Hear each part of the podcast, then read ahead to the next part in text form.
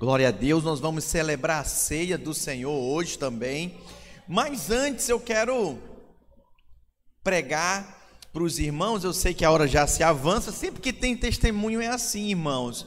Mas eu quero trazer um recado para vocês no encerramento desse jejum, que é o último capítulo do livro. Quem tiver com seu livro aí, você pode abrir eu vou ler alguns textos que nem estão no livro, mas você pode anotar no seu livro, para quem gosta de anotar. Eu quero compartilhar com vocês sobre a questão da oração, para quando não souber como orar. Nós passamos por situações, e eu entendo, talvez você está ouvindo todos esses testemunhos aqui, e você chega à seguinte conclusão, pastor, eu já nem sei mais como orar já orei de todas as formas, a pressão, a luta está tão grande que eu não sei mais como orar, eu não sei como, sabe, me dirigir ao Senhor, eu estou desanimado, estou frustrado, sabe, eu me sinto fragilizado. Talvez você já até não teve a resposta e já está sofrendo o dano da situação que você está vivendo, que você está experimentando. Eu gostaria de ler com os irmãos o texto de 2 Coríntios, capítulo 4, versículo 7. Nós vamos ler esse texto e eu gostaria que você refletisse na palavra do Senhor que diz assim, olha, 2 Coríntios 4, 7. Temos, porém, este tesouro em vasos de barro. Diga vasos de barro muito bem, para que a excelência do poder seja de Deus e não de nós. Em tudo somos atribulados, porém não angustiados, perplexos, porém não desanimados, perseguidos, porém não desamparados, abatidos, porém não destruídos. Essa semana eu estava aconselhando o irmão e eu estava falando para ele, e eu explicava para ele quem que disse que o Senhor falou na sua palavra que você não ia passar por aflições. Quem que falou? Preste atenção, não converse agora, agora não é hora de conversar, é hora de nós meditarmos na palavra. Em nenhum momento na Bíblia, irmãos, está escrito que nós não passaríamos por aflições. Em Hebreus diz que Jesus aprendeu obediência por aquilo que ele sofreu. Às vezes você sofre por causa da consequência das suas decisões. Às vezes você sofre por causa dos outros que te fazem mal. Misericórdia está assim de gente ruim, gente maligna sabe, que são instrumento do diabo para roubar nossa paz, para roubar nossa alegria. Misericórdia. Entenda que as aflições estão aí. O que, que são aflições, pastor? São sofrimentos que nós passamos, sabe? E Jesus fala isso.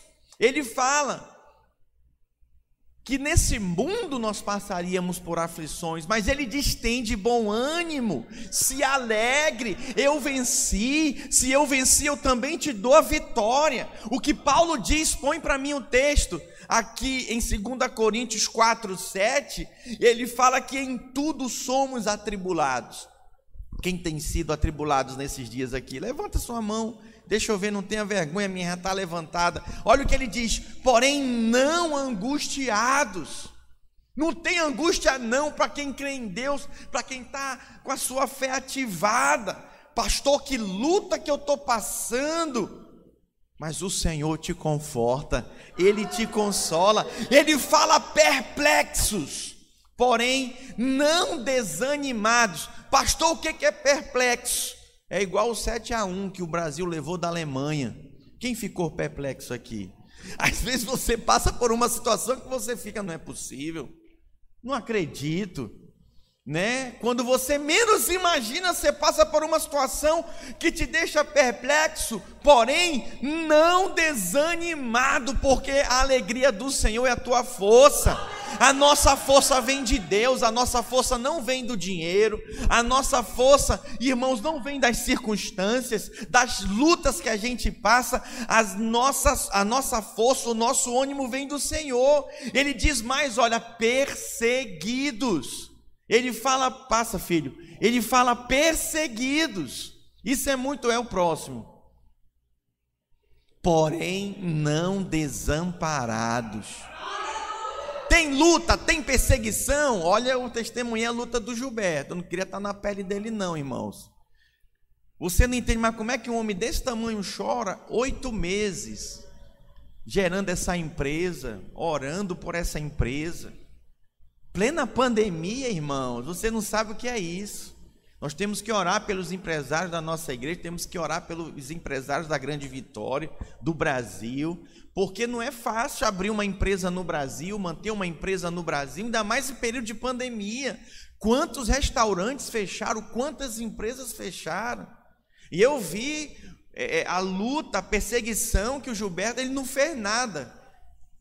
Pastor, o que, que aconteceu? Um abençoado de um caminhoneiro, ele lava caminhão lá, derramou um óleo na terra, o óleo foi para o esgoto, chegou um vizinho filmando, aí já chegou outro gritando, foi uma confusão e ele aqui, e aí o proprietário já foi, mandou fechar, e foi uma confusão, e ele parou. Pastor, o que, é que eu faço, meu irmão? Só descansa, vai orar, confia no Senhor. E sabe o que foi que Deus fez? Deus livrou ele, irmãos. Eu posso ouvir um glória a Deus? Às vezes você é perseguido, ele fala aí, ó, porém não desamparado. Pastor, então eu posso chorar? Chora, filho. Vou até falar sobre isso. Vou falar sobre isso aqui agora. Às vezes você chora, você não tem mais o que dizer. Nunca aconteceu com você, não? Você chegar, você até se ajoelha, né? Na sua cama, lá no seu quartinho de oração, na sua sala, sei lá, no seu escritório, você não tem mais o que dizer, você só chora. Irmãos, Deus vê as nossas lágrimas, e Ele não somente vê, Ele colhe. Sabe, eu vi o grande livramento que o Senhor deu para o Gilberto porque ele não estava desamparado. Meu irmão, você não está desamparado. Ainda que isso não diga, não, você não vai chorar. Não, você não vai ser perseguido. Tem perseguição. Tem, se é de Deus, se a bênção vem de Deus, tem perseguição, tem luta. Quantos conhecem a história, irmãos de Daniel? Levanta a mão. Quantos conhecem a história de Josué? De José? José, vamos falar de José? Lembra que José passou? Inveja dos irmãos dele, inveja, irmão, das pessoas com quem ele servia e trabalhava, até que Deus o exaltou. Então, às vezes você pensa que não, mas a sua bênção, ela vem com o pacote também da perseguição, da inveja. Por isso que tem gente que não gosta de contar. Tem gente que não gosta de contar. Não fala não, irmão, que tu recebeu esse dinheiro. Irmão, não fala não que tu trocou de carro. Olha para mim, eu não quero nem saber. Eu falo mesmo, porque o meu testemunho é para a glória do Senhor. Mas eu falo consciente, porque eu sei que vai vir perseguição. Mas quem me ampara, oh irmãos, é maior. Dê um forte aplauso ao Senhor. Tem perseguição? Tem, mas não há desamparo para você. O Senhor está com você, o nome dele é glorificado. E aí ele fala: abatido, porém não destruído. Às vezes você fica abatido, você perde uma batalha, mas a guerra ele já garantiu para você. É, irmãos, esse é o Deus a quem nós servimos. Então Deus ele resolveu manifestar a sua glória. Em que, pastor? Vasos de barro.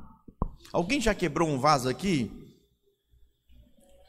Ano passado, não sei o que aconteceu, mas minha esposa comprou um vaso que era um, um lustre, né? Que ficava na sala e caiu, quebrou primeiro. Ela comprou outro igualzinho, caiu, quebrou de novo. A gente parou de comprar, porque vaso é assim, vaso é frágil, quebra. Preste atenção, aprove o Senhor colocar a sua glória, todo o seu poder em vasos de barro. Pastor, o que, que significa isso, irmãos? Olha, como vasos de barros, algumas vezes quando nós oramos, nós temos que admitir, irmãos, que o nosso homem exterior ainda passa por lutas, através da dúvida, mas mesmo assim, nós insistimos em fé, reconhecemos sim a nossa fraqueza, mas Irmãos, há de convir que concordamos que a glória do Senhor é maior do que nós. Alguns irmãos chegam e falam, pastor, como é que eu vou liderar uma célula? Eu não sei falar, eu me sinto inseguro, eu, sabe, pastor, eu tenho dúvida, não sei se é o meu momento. Eu falo e digo sempre: é o Senhor quem te capacita. Ele, ele, ele, ele irmãos, não capacita os capacitados, ele capacita os escolhidos.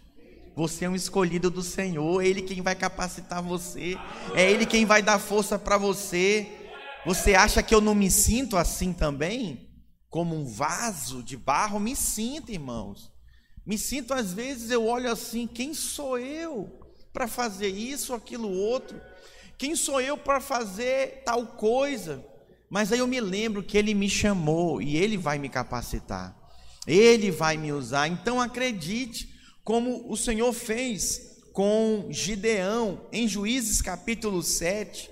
Projeta para mim o versículo 16. A Bíblia fala, irmãos, que o Senhor venceu os midianitas através da vida de João, de João, de Gideão, com 300 homens. Diga 300 homens. Com 300 homens eles venceram uma batalha imensa, irmãos contra milhares de guerreiros midianitas, extremamente preparados. Sabe como que eles venceram? Tocando uma trombeta e quebrando vasos de barro que carregavam uma tocha dentro deles. Que coisa impressionante, acompanha comigo aí, Juízes 7,16 diz assim: Então repartiu os trezentos homens em três companhias e deu-lhes a cada um nas suas mãos trombetas e cântaros vazios, com tochas neles. Assim tocaram as três companhias as trombetas e despedaçaram os cântaros e seguravam na mão esquerda as tochas e na mão direita as trombetas que tocavam e exclamaram: Espada pelo Senhor e por Gideão, e permaneceu cada um no seu lugar ao redor do arraial que todo deitou a correr e a gritar e ao que, gente? Fugir. Diga quem tem que fugir é o diabo. Por favor, repita após mim, declare isso, diga quem tem que fugir é o diabo. Não é você, marido, que tem que sair de casa, não é você, esposa, que tem que sair de casa, não é o seu filho. Tem hora que você precisa posicionar e repreender esse demônio, essa ação do diabo que está intervindo na sua vida, meus irmãos. Eles confessam, se posicionaram e declararam por, pelo Senhor e por Gideão. Tocaram a trombeta, eu imagino. Turu, turu, e aí depois, pá, quebraram aqueles cântaros e ficaram aonde? No lugar deles. Descansando, esperando o Senhor agir. Glória a Deus. Você pensa que pastor não tem luta? Eu vou dar o testemunho do pastor Fábio, ele chegou aqui para mim hoje de manhã testemunhando. Pastor Fábio vai fazer cinco anos que está aqui no estado, veio de Goiânia. Você pensa que não, mas para um pastor mudar de uma cidade para outra, o nosso ministério paga a mudança da, da, da família, né? aluga a casa, é, sustenta o salário do pastor, mas vocês sabem, nós temos muitas necessidades. E toda mudança de estado, eu já mudei várias vezes, mudei até de país, gera despesas. E o pastor Fábio testemunhando para mim, pastor, nesse período de jejum, depois de quase cinco anos que eu me mudei para cá, eu fiz algum, contraí algumas dívidas, eu consegui botar tudo em dias. Diga glória a Deus. Você vai celebrar a ceia comigo hoje, tá, pastor Fábio? Vamos celebrar essa vitória. Presta atenção. É importante você entender que tem luta, tem, mas o Senhor é com você. Não saia da sua posição da bênção. Se essa empresa Deus te deu, então posiciona. Quem tem que sair é o diabo. Que se esse emprego está na luta, meu irmão, posiciona nele. Na sua casa, na sua família, posiciona. Na sua célula. Quantas vezes eu falei isso para o Danilo? Danilo, fica firme, Deus vai fazer. Deus vai abrir uma porta. Às vezes as coisas não estão como você quer, mas se você crê, meu irmão, pode ter certeza, a glória de Deus vai se manifestar. E aí você pode me dizer, pastor, mas eu me sinto tão fragilizado. Olha, irmãos, quando esse vaso é quebrado, eu vi o vaso Gilberto ser quebrado essa semana. Parecia um menino chorando. Ai, pastor! Ele ligou umas duas, três vezes. Eu, às vezes eu não sabia nem o que dizer para ele. Eu só dizia: Olha, irmão, estou orando por ti. Pensa num vaso quebrado. foi, foi o vaso Gilberto Rodrigues. Irmãos, que luta. Tu ri, André, mas foi luta por. por... Você estava com ele, você viu, né? Um vaso quebrado. Por quê? Porque a glória do Senhor se manifestou na vida dele. No descanso, o Senhor agiu, julgou a causa dele, interviu. Sabe, irmãos, o poder de Deus se manifesta em nosso quebrantamento. Quebranta logo. Tem gente que é tão duro para com Deus, Deus está falando, Deus está enviando os seus profetas, Deus, Deus usa o pastor, Deus usa a pastora, Deus usa o seu líder de célula, Deus usa o seu discipulador e você está lá duro, né? Orgulhoso, misericórdia. Para que isso? Quebranta logo, pede logo perdão, se humilha logo. Lá em casa eu estou ensinando, eu tenho um menino de 5 anos. Qualquer coisa que ele apronta, eu falo, peça perdão. Pede perdão. Mas por quê, pai? Porque você fez isso e isso. E é tão lindo meu filho chegar para mim, como chegou essa semana umas duas vezes, a gente sempre fala, irmãos. Meu filho chegou, papai, me perdoa. Eu, pelo quê, meu filho? Porque tem gente que passa, ô, oh, me perdoa, tá? Hã? Isso é orgulho, isso é perdão de fachada. Você tem que olhar no olho da pessoa, olha, me perdoa. Pelo quê? Porque eu fiz isso, isso e aquilo.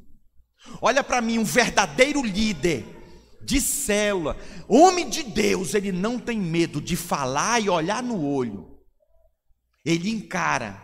Um verdadeiro chefe, pai de família, ele olha no olho da mulher e fala o que precisa dizer. Consegue perceber isso? Temos que aprender essas coisas, irmãos. Sabe? E resolver os problemas. Gideão, por que, que ele era um vaso de barro? Gideão ele era o menor na sua casa e na sua família. A família dele era mais pobre. Quantos já vieram para mim aqui, pastor? Quem sou eu? Eu sou pobre, meu irmão. E daí? Que tu não tem dinheiro. Eu quero profetizar sobre a vida dessa igreja. Nós estamos trabalhando aqui há cinco anos. A gente não prega em cima de doutrina de prosperidade, mas eu creio que há uma prosperidade, uma medida de prosperidade para o povo de Deus. E eu conheço cada um dos irmãos, quando entrou, o tempo que está congregando conosco, qual célula frequenta, e eu posso testemunhar a prosperidade sobre a vida de cada um. Nesse último ano, com pandemia, com luta, eu vi a maioria dos irmãos trocar o seu carro. Impressionante. Sabe, ouvir Deus prover, dar um apartamento melhor, às vezes ainda que seja alugado, mas mora melhor, está vivendo melhor. Eu tenho visto, nós temos prosperado, mas eu vou dizer mais e eu vou profetizar na sua vida agora, como quem recebe, estenda sua mão assim, eu vou profetizar: você vai prosperar como você nunca imaginou e esperou. Você não precisa ir para fora do Brasil ganhar em dólar, ganhar em euro, porque essa é a terra que o Senhor te deu, você vai prosperar. Sua, os seus parentes, a sua família, os seus amigos reconhecerão e dirão: O Senhor é com ele, o Senhor quem abençoa a vida dele. Aleluia, diga glória a Deus. Irmãos, foi o que aconteceu com Gideão. Foi o Senhor quem fez na vida dele. Ele estava com mais de 20 homens para enfrentar os medianitas. Deus falou: não tem muito a glória vai ser de Israel, e eu não troco minha glória com ninguém, a glória é minha. Escolhe aí. Ele escolheu 300 homens e ele venceu os midianitas. Sabe como? Tocando trombeta, quebrando o cântaro e permanecendo no lugar na posição de, da benção. Permaneça na posição da benção. Essa é a posição que o Senhor tem para você. Pastor, eu já não tenho nem força de orar. Olha, às vezes faltam palavras. Projeta para mim, eu estou concluindo, Êxodo 2, 23. Às vezes não tem palavras mais para dizer, mas tem gemidos. Êxodo 2, 23. Põe para mim, por favor. Diz assim: olha, decorridos muitos dias, morreu o rei do Egito. Os filhos de Israel gemiam sob a servidão. Eles o quê? Alguém já gemeu aqui orando?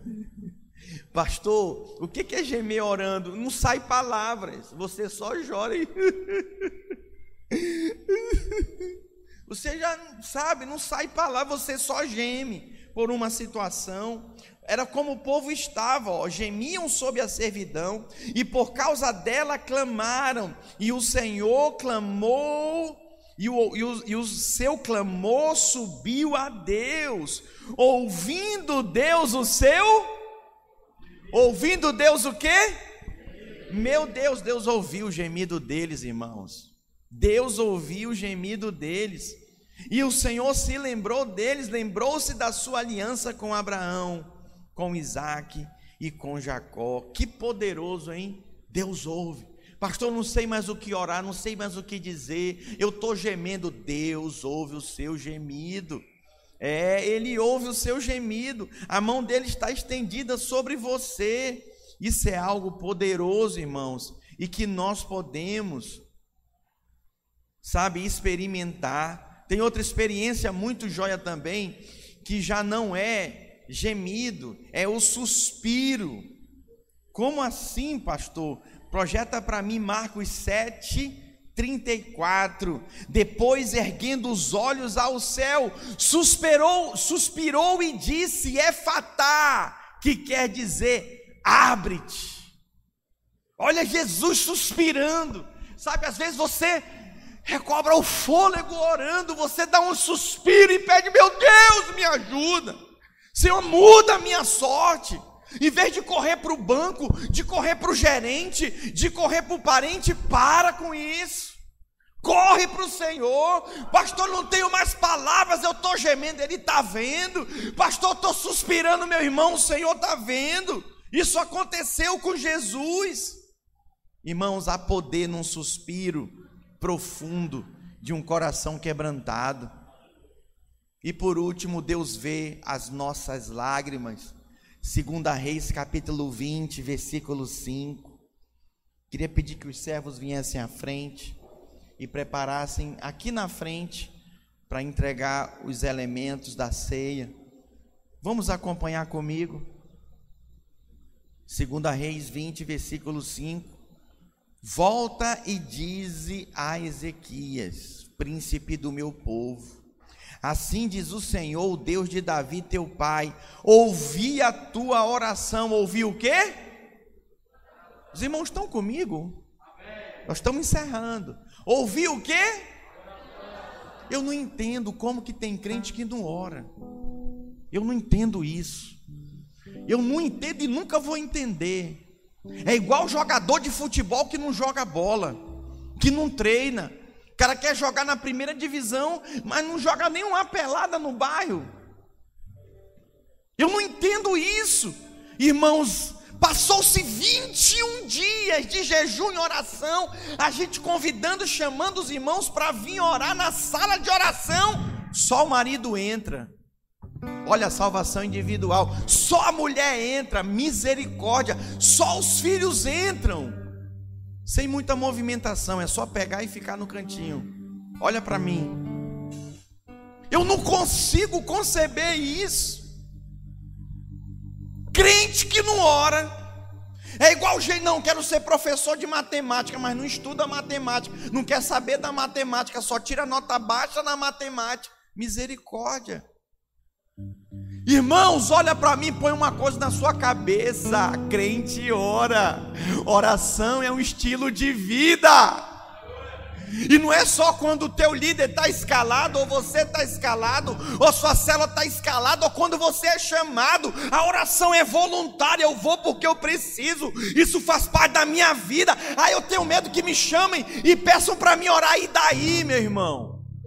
Rompa com esse medo.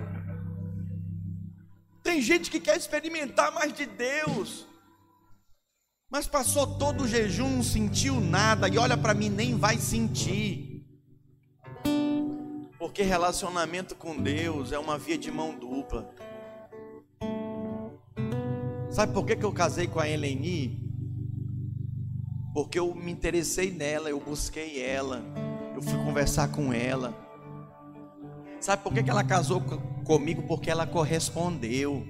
Ela conversou comigo, ela me deu atenção. A gente trocou uma ideia. E já se vão 24 anos de casados. Se continuar, irmãos, assim, vai viver mais 24. Dia 12, agora a gente faz 12 de dezembro. A gente faz 25 anos de casados, eu e minha esposa. E vai vir mais 25 se continuar assim.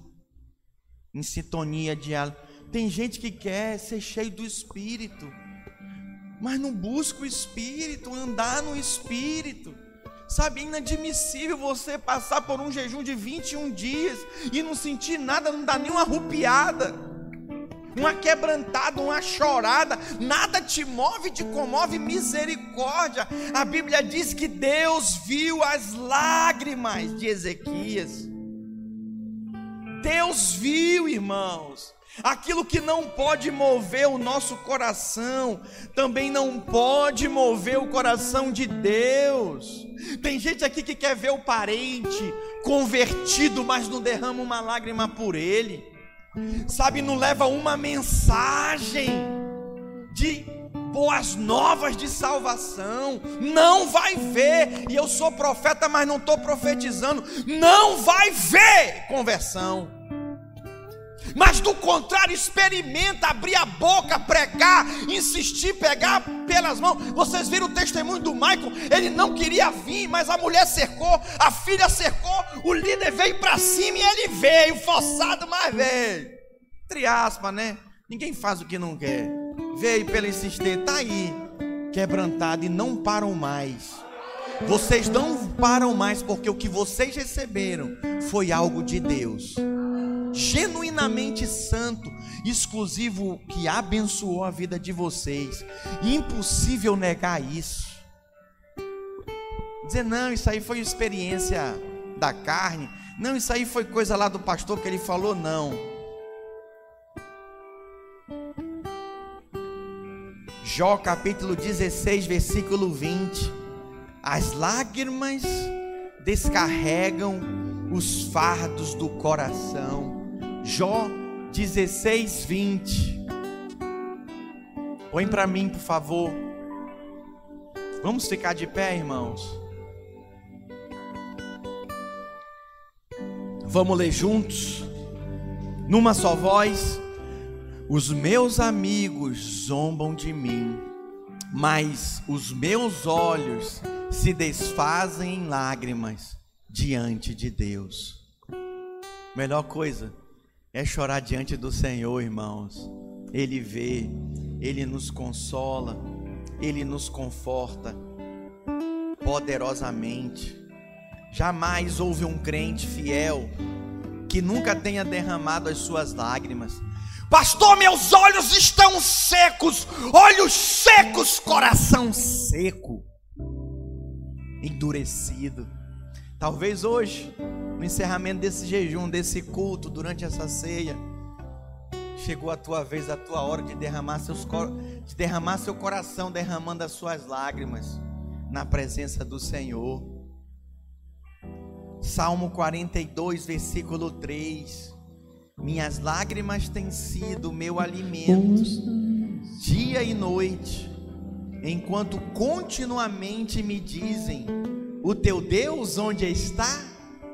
Pastor, eu não recebi oração, eu, eu não recebi a resposta. E eu tenho derramado as minhas lágrimas. Onde está o teu Deus? No mesmo lugar. No mesmo lugar. E você deve permanecer no mesmo lugar. Em algum momento ele vai agir. Na hora dele ele vai intervir. Diga comigo há um poder tremendo. Diga liberado através da oração com pressão. Diga essa oração normalmente são banhadas de muitas lágrimas. O Senhor conforta você nessa hora. Enquanto nós cantamos um cântico de louvor e adoração Senhor, eu gostaria que os servos distribuíssem os elementos da ceia, o pão e o vinho. Mas eu queria te convocar e te convidar a pegar os elementos, a fechar os seus olhos e deixar fluir a adoração no Espírito na sua vida, em nome de Jesus. Podem entregar os elementos. Perto quero estar.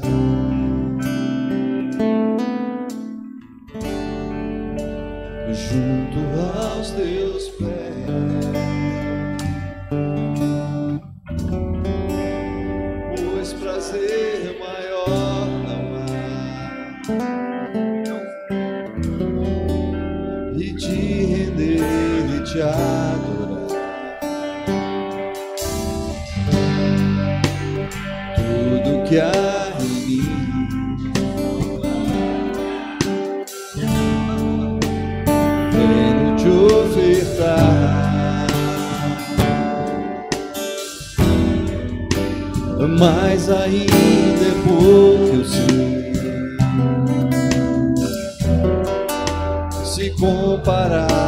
aqui.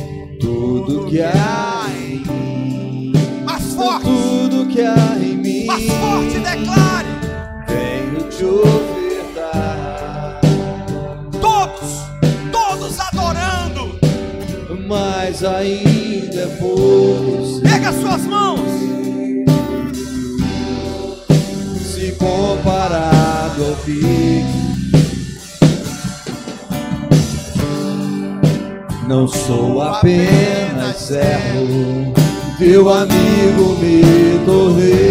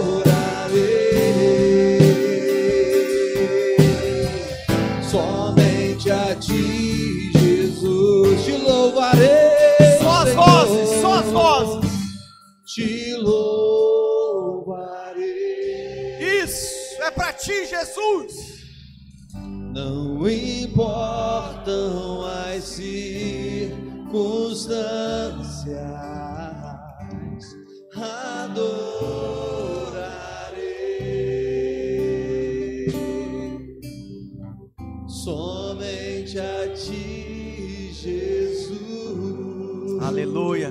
Erga o seu pão. Nós vamos orar com o pastor Fábio.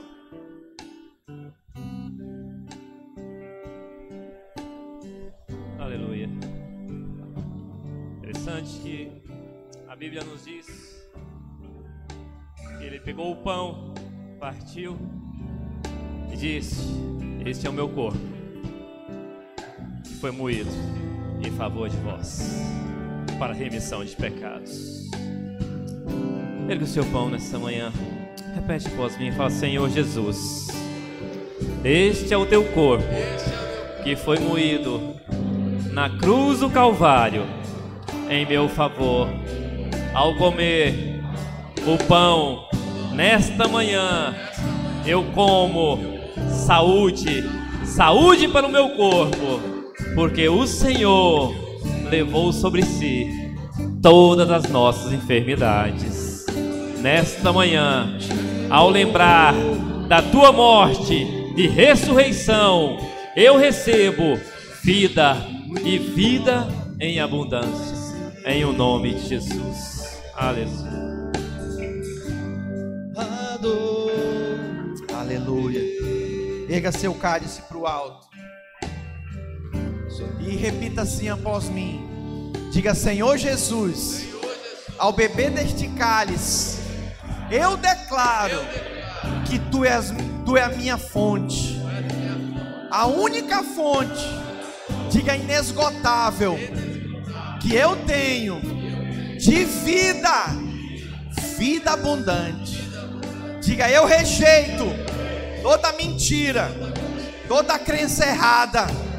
Diga hoje, eu decido em ficar com a palavra do meu Deus, que me diz que está comigo, que não me desampara, que ainda que eu passe por angústias e aflições, Ele não me desampara.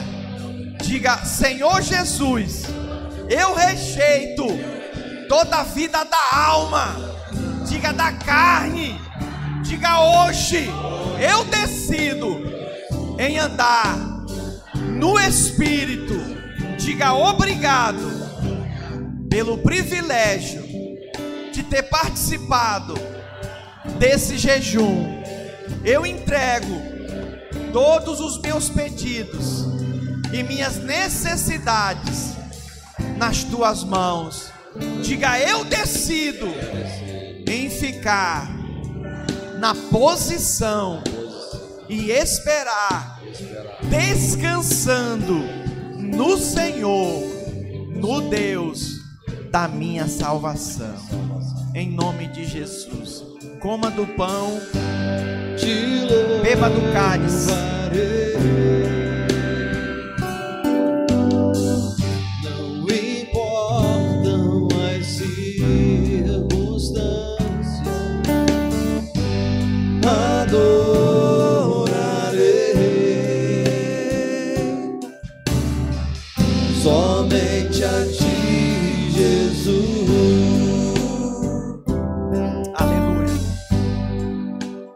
Deus. Projeta para mim Hebreus capítulo 5, versículo 7.